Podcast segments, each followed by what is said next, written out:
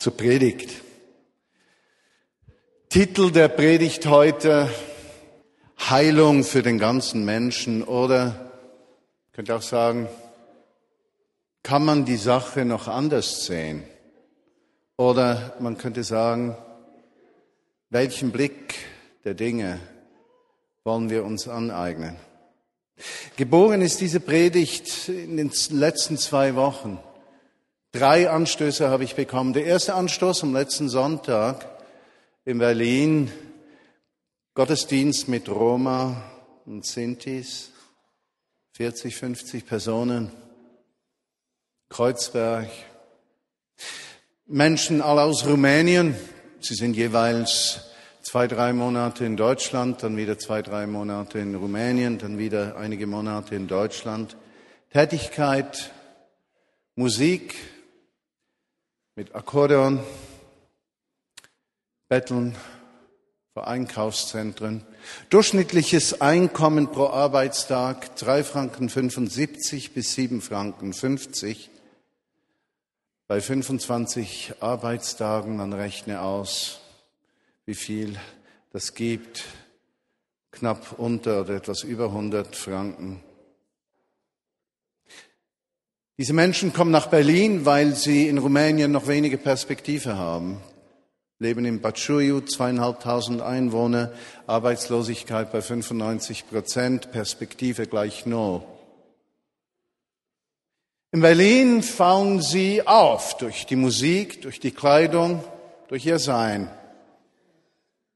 Wer sie musizieren hört, geht an ihnen meistens mit einem verächtlichen Blick vorbei faule Menschen, die nicht arbeiten wollen, die ihr Leben nicht auf die Reihe kriegen. Man kann das in den Gesichtern der Vorbeigehenden lesen. Und mit diesen Menschen, 40 oder 50 von ihnen, bin ich in diesem Gottesdienst. Sie spielen zwei Akkordeons, Baujahr 19. Jahrhundert, zerschlagen, zermöbelt, klingt nicht mehr alles genauso, wie es sein sollte. Ein Hackbrett, das auch bessere Tage gesehen hat. Ein Keyboard, das eigentlich eher so ein Plastikstück ist, von dem irgendwelche Töne ausgehen. Wir sind drei Stunden zusammen ungefähr. In diesen drei Stunden singen wir sicherlich zwei Stunden oder zweieinhalb und die Lieder lauten immer gleich. Herr, wir schreien zu dir, weshalb hast du uns vergessen? Weshalb siehst du die Not deines Volkes nicht? Weshalb stehst du uns nicht bei? Und trotzdem wollen wir zu dir kommen und dir vertrauen. Und ich bin mittendrin, mindestens ein bis zwei Köpfe größer als die anderen, weiß mir emotional nicht, wie helfen werde eingeladen zu predigen, merke, dass die wenigsten auch im entferntesten nur Deutsch sprechen und die Übersetzerin kaum versteht, was ich sagen möchte. Not pur, Ungerechtigkeit pur. Ich werde wütend, hilflos, deprimiert, alles gleichzeitig, empfinde innerlich, ich muss dorthin und das lösen und weiß auch, ich habe keine Lösung. Wir gehen zur U-Bahn-Station, wir sprechen gebrochen, wir lachen, wir umarmen uns, sie steigen in die U-Bahn ein und hören nicht auf zu winken. Weil sie Menschen gefunden haben, die ihnen nicht mit Verachtung, Ablehnung, Hass begegnen sondern das Herz öffnen. Und ich frage mich, was hat das zu bedeuten? Vor einigen Wochen haben wir, wir haben dem prophetische Kollekte gesagt, eine Kollekte, die zu Gott sprechen soll, zusammengelegt für Roma und Sintis und haben gesagt, mit diesem Zusammenlegen dieses Geldes sagen wir, wir akzeptieren jede Form von Rassismus nicht, jede Form von Ausgrenzung, da stehen wir auf und wir schweigen nicht, wenn Fremdenhass, Ablehnung von Menschen in unser Volk in der Schweiz hineingesät worden soll. Wir, wir nehmen einen Standpunkt ein und wie die Kirche kann nicht nur immer schweigen. über das Unrecht der Welt. Und bereits einige Wochen später bin ich dort in diesem Gottesdienst. Bewegend. Zweiter Anstoß. Gespräch mit meinem Sohn, Matthias studiert interreligiös, beschäftigt sich stark mit Fragen der Gerechtigkeit und stellt mir die Frage, Dad, sagt er, hast du gewusst, dass 2005 57 Milliarden Dollar an Entwicklungshilfe in Schwellenländer geflossen sind und dass an Zinsen und Rückzahlungen von diesen Ländern 250 Milliarden zurückgekommen sind. Äh, Verzeihung, 450 Milliarden. 57 Milliarden zu 450 Milliarden. Achtmal mehr.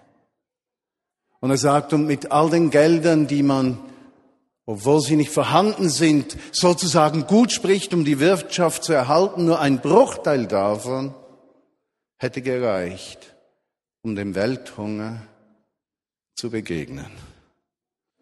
Und ich denke, wie lässt sich dieses Problem lösen? Hat das überhaupt etwas mit mir zu tun? Das ist so groß, das geht mich nichts an. Und die dritte Situation, ein Anstoß für diese Predigt. Ein Gespräch mit einem lieben Freund von mir. Ich habe ihn kennengelernt. Er ist Guide im Jüdischen Museum in Berlin hat seine Sache so wunderbar gemacht, dass wir uns dann irgendwie verliebt haben, miteinander gesprochen haben, äh, Zeit miteinander verbracht haben. Äh, und er ist Jude, studiert in Berlin, doktoriert in jüdischer und islamischer Philosophie in der Universität Potsdam und äh, lebt von ganz wenig und nichts. Und ich habe dann gedacht, ich habe so einen guten Freund, einen Mäzen, äh, das ist ein wunderschönes Wort, ein Mäzen. Das ist jemand, der mir sagt, du kannst immer in dieses Speiselokal in Berlin essen gehen und ich zahle die Rechnung, du kannst mitnehmen, wen du willst. Und ich finde das etwas Wunderschönes. Ich gehe ungemein gern dort essen. Äh, und ich muss, das Codewort heißt immer, ich habe generelle Kostenübernahme oder vollständige Kostenübernahme. Und das erfüllt mich immer so mit Dankbarkeit. Da gehst du rein, isst, was du willst und sagst, vollständige Kostenübernahme. Klingt gut und tut gut. Und habe ich gedacht, als ich diesen Mann traf, ich möchte auch ein Mäzen sein. Wenn jemand schon in meinem Leben Mäzen ist, will ich auch Mäzen sein. Und ich kaufe ihm Bücher. Und der kommt zu uns zu Besuch letzte Woche. Und wir kommen ins Gespräch über die ganze Situation in Israel mit Gazastreifen und er fragt mich Folgendes. Wie kann die Weltgemeinschaft von uns erwarten, dass wir human, humanistisch und anständig sind, wenn sie seit Jahrhunderten behaupten,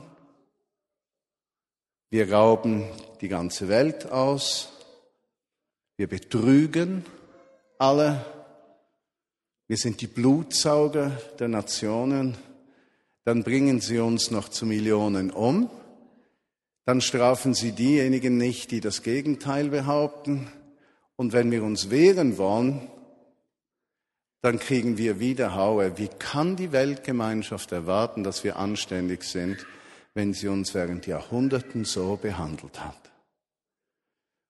Und ich denke, ups, das ist auch eine Sichtweise. Und plötzlich in diesem Nachdenken bin ich gefangen in diesen Tatsachen der Unmöglichkeiten. Ich merke plötzlich, das sind Situationen, da kann ich nichts tun. Ich bin gefangen. Ich bin ohnmächtig, hilflos, preisgegeben. Es gibt keinen Ausweg.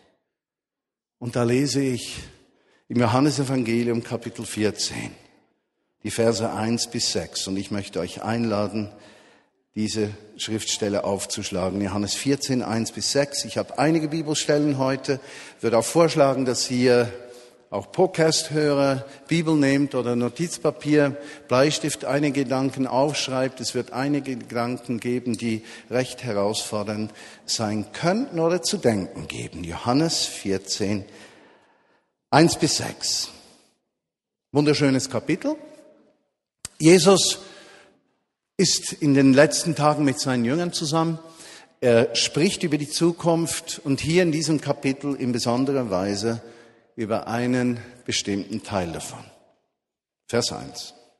Euer Herz, sagte er, erschrecke nicht, vertraut auf Gott und vertraut auf mich.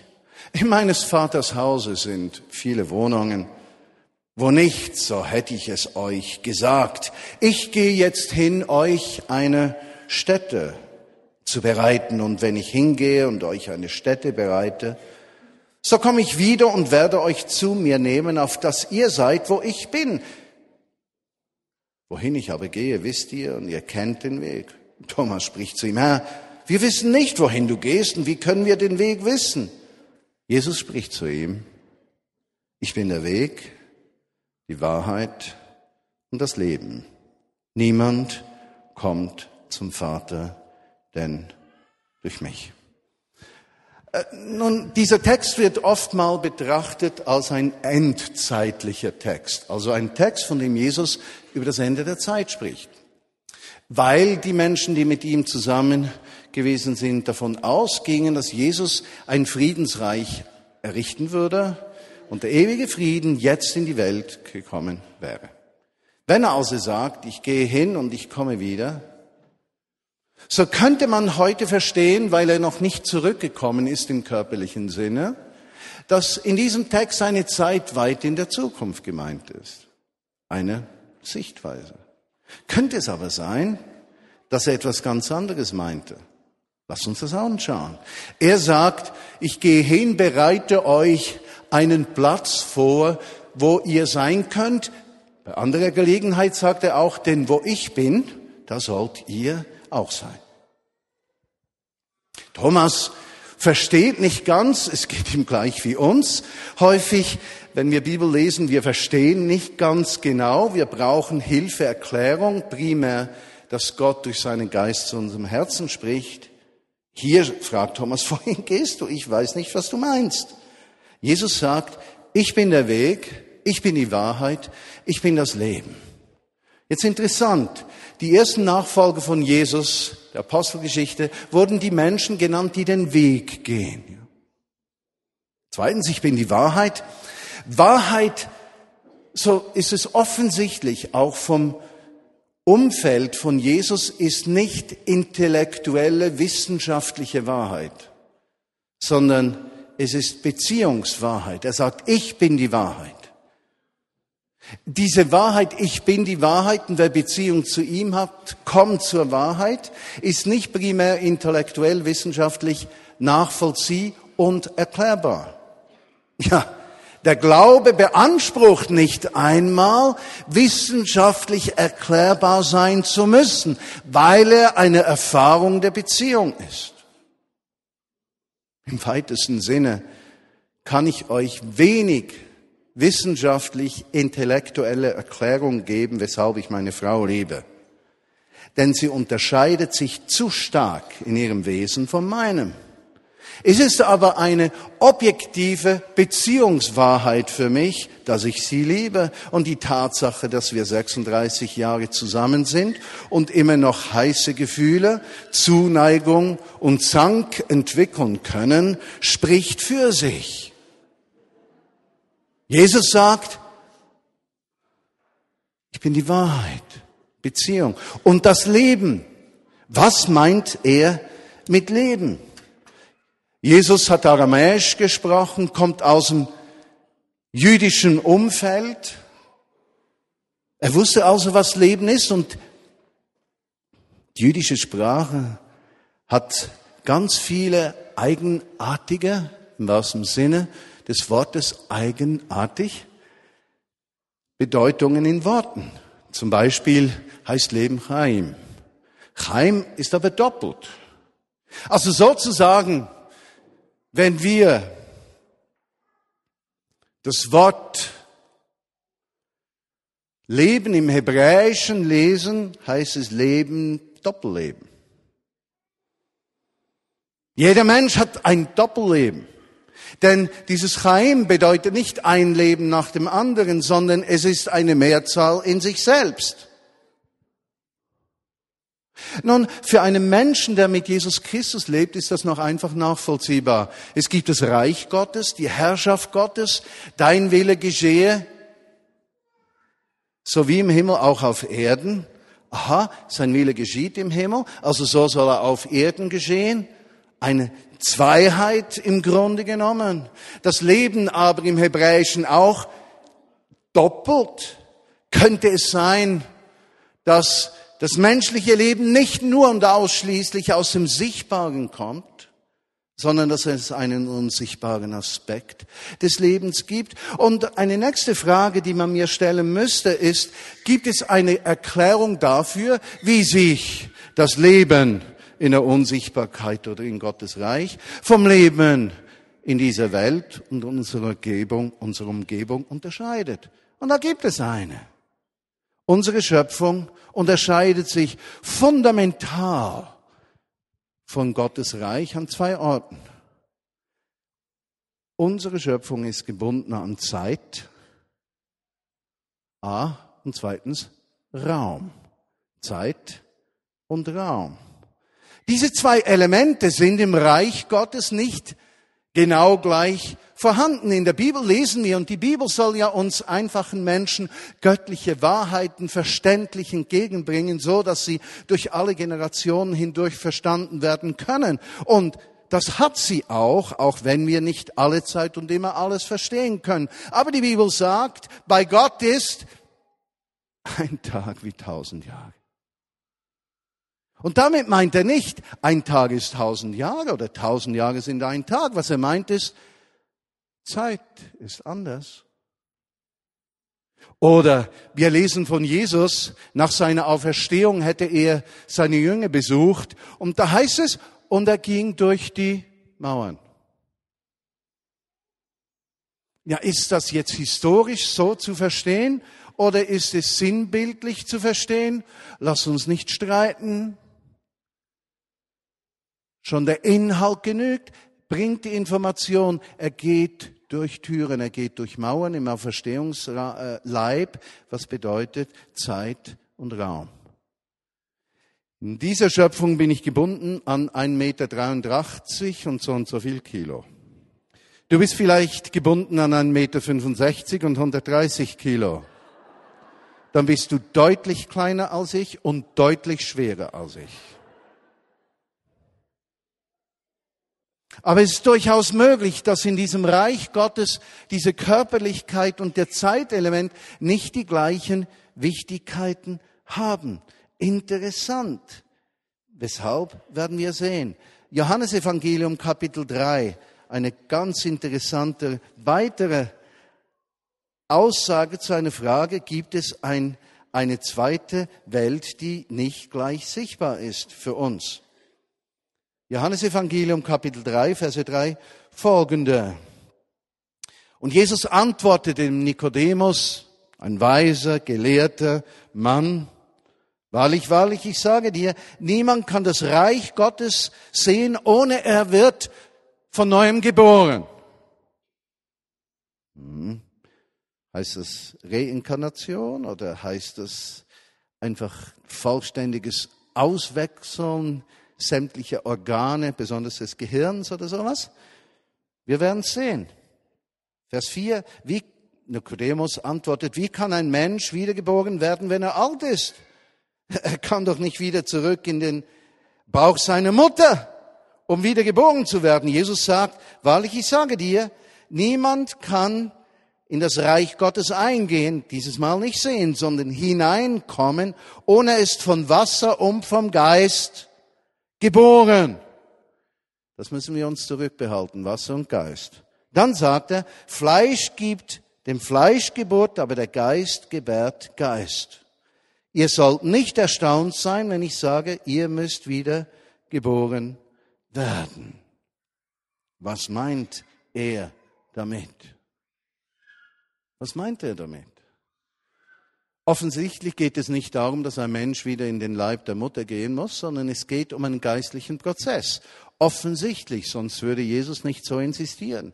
Und er insistiert insofern, dass er zwei Dinge sagt. Er sagt, was vom Fleisch geboren wird, ist Fleisch. Was vom Geist geboren wird, ist Geist. Da macht er eine Unterscheidung. Sagt aber auch, um in das Reich Gottes reinzukommen, müssen wir geboren werden durch das Wasser und durch den Geist.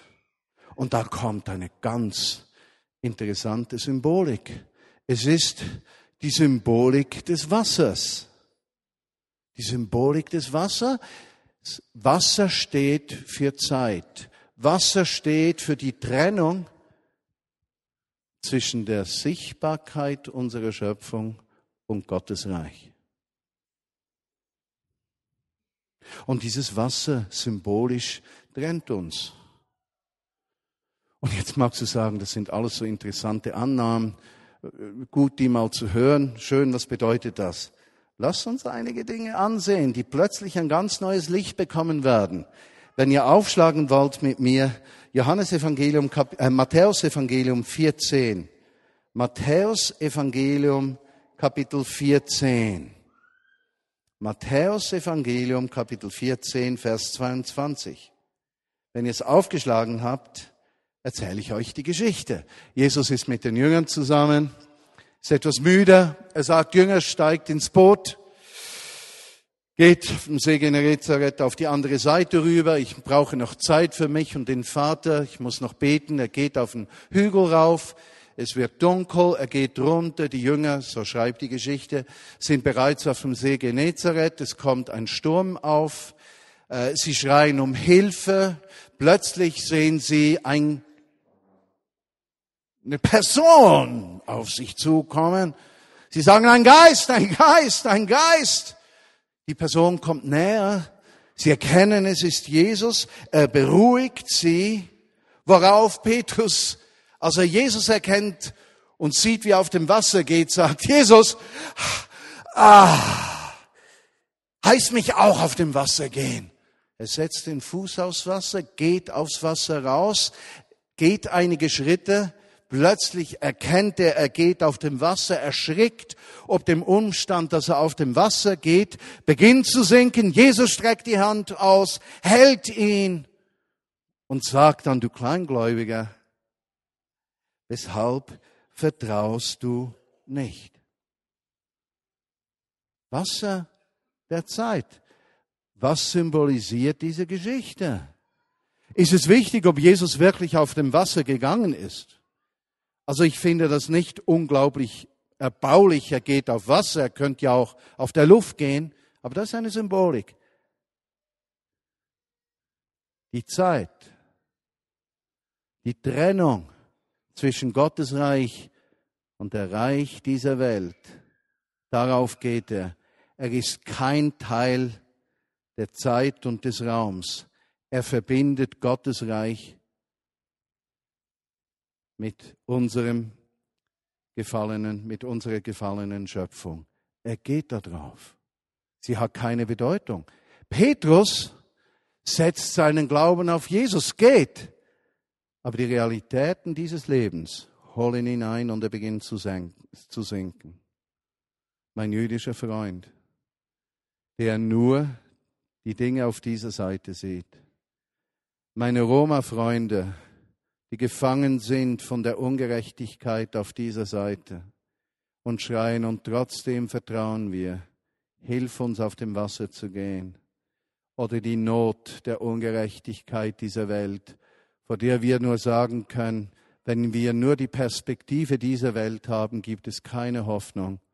Wir brauchen die Perspektive der kommenden Welt oder der dahinterliegenden Welt des Reiches Gottes, eine himmlische Hoffnung, dass er mit seiner Gerechtigkeit kommt, unser Herz dort berührt, wo wir einen Unterschied ausmachen können.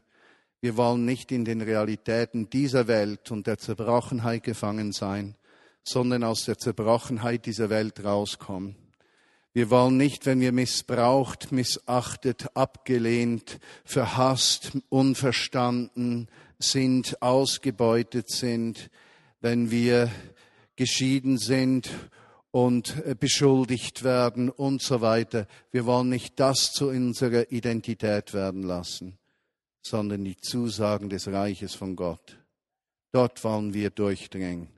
Wir wollen die Perspektive gewinnen, die über den Problemen steht.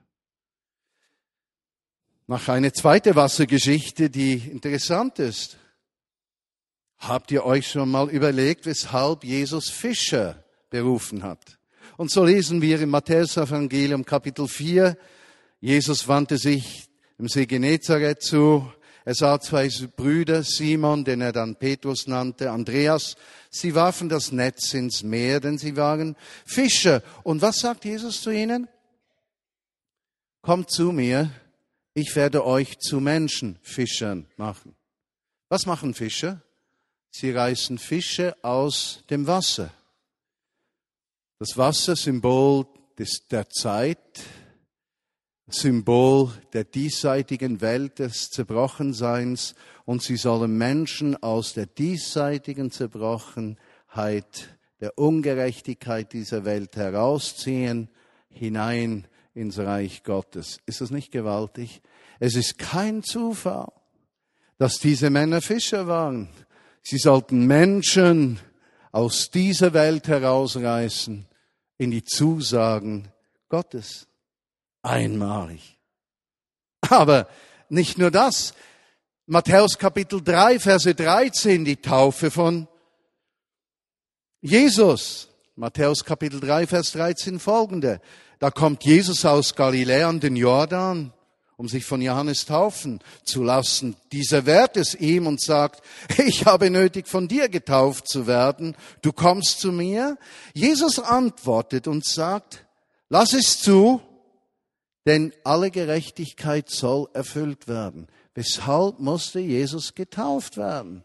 Er musste durchs Wasser gehen, durch die Zeit gehen, um die Tür zu einem ewigen Leben zu öffnen. Deshalb, wenn du dich taufen lässt, dann stirbst du gemäß dem Römerbrief Kapitel 6 mit Christus. Und dieser Tod bedeutet, diese Welt, diese Schöpfung, diese gefallene Schöpfung mit ihren Zwängen, wo Ablehnung mit Hass beantwortet wird, wo Liebe an Bedingungen gebunden ist, wo Gerechtigkeit so weit geht, wie es mir etwas nützt, dieser Welt bin ich abgestorben. Und ich gehe durch das Gezwungensein dieser gottfernen Schöpfung hinein in die Verheißungen des Reiches Gottes, wo ich befähigt werde, nicht mehr so zu reagieren, wie früher reagierte, auf die Ungerechtigkeit und Ablehnung. Hoffnung für mich, Hoffnung für dich, Hoffnung für unser Volk, Hoffnung für Europa, Hoffnung besonders für die geknechteten Völker, die von anderen bedrängt und ausgebeutet werden. Die Taufe ist dieser Gang ins Neue hinein. Und wie Jesus aus dem Wasser kommt, kommt die Taube des Friedens. Frieden, der Versorgung beinhaltet und Gerechtigkeit Gottes auf ihn herab und eine Stimme ertönt aus dem Himmel. Dies ist mein geliebter Sohn, an dem ich wohlgefallen habe. Aufgenommen. Eine Gerechtigkeit Gottes. Verstehst du? Du bist kein Spielball mehr des Arbeitsgebers. Du bist kein Spielball deiner Gefühle. Du bist kein Spielball der Steuerverwaltung. Du bist kein Spielball der Ungerechtigkeit dieser Welt. Vielmehr Du bist ein Mensch, der in den Verheißungen Gottes leben kann, wenn er durchgedrungen ist vom Verhalten auf dieser Seite auf die andere Seite. Für die, die das Alte Testament kennen, erinnert ihr euch, Israel geht aus Ägypten. Wo gehen sie durch? Es heißt durch das ägyptische Meer. Durch die Zeit gehen sie durch, auf die andere Seite der Verheißung. Ja, was geschieht mit Pharao und der Armee? die ersäuft im Wasser ihrer Zeit und ihrer sozusagen gefallenen Schöpfung. Was geschieht am nächsten Tag? Das Volk Israel kriegt die Gesetze, die zehn Gebote. Weshalb? Gott macht sich ihnen bekannt, einmalig. Und nochmal gehen sie durchs Wasser auf dem Weg ins verheißene Land, gehen sie durch den Jordan, durch die Zeit hindurch in die Verheißung hinein. Auf welcher Seite lebst du? Wo willst du leben? Willst du in der Realität der Ungerechtigkeit dieser Welt leben? Oder hineingehen in die Realität des Neuen? Doch zurück zu Nikodemus. Zum Schluss. Nikodemus, der hört, du musst von neuem geworden werden durch Wasser. Ja? Wasser und Geist. Wasser, das erkennen wir jetzt. Was ist der Geist? Auch Wasser. Johannes Evangelium Kapitel 4. Eine wunderschöne Geschichte einer Samaritanerin. Eigentlich unwürdig, dass ein Jude sich mit ihr abgibt. Jesus geht zu ihr, fragt, ob er, ob sie ihm vom Brunnen Wasser geben könne worauf sie ganz erstaunt ist. Jesus antwortet, wenn du erkennen würdest, wer dich bitte, gib mir so trinken, so würdest du ihn bitten und er gäbe dir lebendiges Wasser. Sie spricht zu ihm, Herr, du hast ja keinen Eimer und der Brunnen ist so tief. Woher hast du denn das lebendige Wasser? Jesus antwortet und sagt, jedem, der von diesem Wasser trinkt, wird wieder dürsten. Wer aber von dem Wasser trinkt, das ich ihm geben werde, den wird in Ewigkeit nicht dürsten, sondern das Wasser, das ich ihm geben werde, wird in ihm zu einer Quelle von Wasser, die ins ewige Leben quillt. Wasser, Zeit. Gott gibt uns Leben, das nicht beschränkt ist an die Zerbrochenheit dieser Welt, sondern ein Leben, das darüber hinausgeht. Jesus gibt das. Jesus gibt das. Und so können wir sagen, Jesus, führe uns in deine Verheißungen, damit wir berührt und geführt von dir, der Ungerechtigkeit dieser Welt, mit deiner Gerechtigkeit und Liebe begegnen und unsere Herzen öffnen für die Schwachen, Gebeutelten und Verachteten dieser Welt und ein Zeichen der Ermutigung werden. Nur ein Mensch, der versöhnt ist mit dieser Welt und der anderen Welt, dem Reich Gottes, ist wirklich gesund. Ein Thema, auf das ich noch intensiver eingehen könnte, vom hebräischen Wort her. Aber gesund zu sein heißt, in der Realität der Verheißungen des Reiches Gottes zu leben und nicht eine Perspektive zu haben der Hoffnungslosigkeit und des Ausgeliefertseins. In Johannes 7, 37 sagt Jesus, wenn jemand dürstet, der komme zu mir und trinke. Wer an mich glaubt, wie die Schrift sagt, aus seinem Leibe werden Ströme, lebendigen Wassers fließen. Nicht Wasser von dieser Welt, das uns in der Gebundenheit des Ausgeliefertseins lässt, sondern Wasser dieses Reiches Gottes, seine Gerechtigkeit. Vers 39, das sagt er aber von dem Geiste, den die empfangen sollten, welche an ihn glaubten, denn der Heilige Geist war noch nicht da, weil Jesus noch nicht verherrlicht war. Oder mit anderen Worten,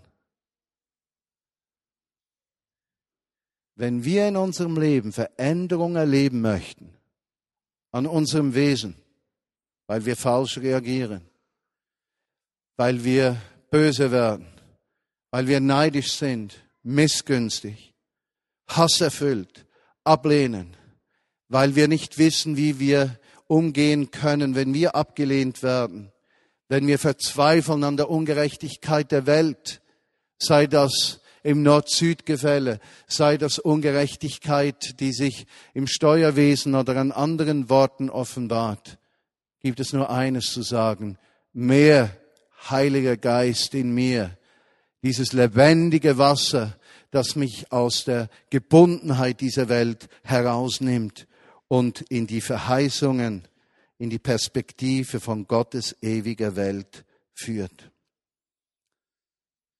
Und genau das zum Abschluss finden wir als Zusage im Buch Zacharia im Alten Testament, zusammengefasst in zwei Sätze.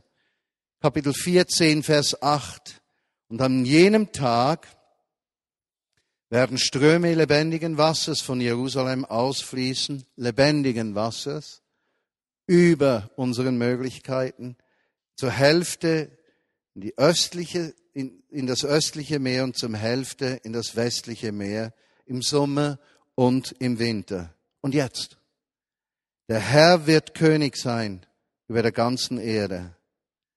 An jenem Tag wird ein Herr sein und sein Name wird der einzige sein.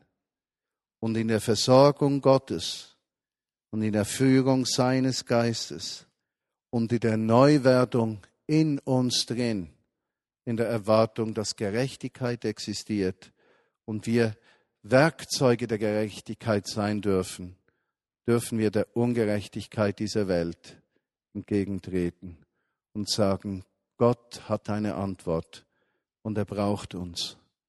So verzweifeln wir nicht über der Armut der Romas, sondern sagen, Herr brauche uns, damit deine Gerechtigkeit kommt. Wir verzweifeln nicht, wenn wir das Unrecht dieser Welt sehen, sondern wir sagen, Herr, wir sind hier, um deine Hoffnung zu diesen Menschen zu tragen. Lass uns beten. Jesus, ich danke dir, dass du diesen Perspektivenwechsel in uns vollziehst. Auf dem Wasser gehen, nicht gebunden von der Zerbrochenheit einer gottfernen Schöpfung, sondern ermutigt von Zusagen eines liebenden Gottes, hineingerufen in die Gemeinschaft von Menschen, die dir, einander und anderen Menschen dienen. Ein Bewusstsein, dass die Nöte dieser Welt nicht das letzte Wort haben, sondern du, Jesus, durch deinen Geist und dein Wort Ermutigung bringst. Danke, Jesus, dass du uns hineinnimmst in den kommenden Tagen in dieses Leben. Und ich bitte dich besonders für alle Podcast-Zuhörer, die nicht hier im Raum sind, sondern irgendwann irgendwo hören werden. Sei du diesen Menschen in diesem Augenblick nah, gleich wo sie sind. Und lass es zu, dass dein Geist ihr Herz und Innerstes füllt und sie eine neue Perspektive ihres Lebens gewinnen. Amen.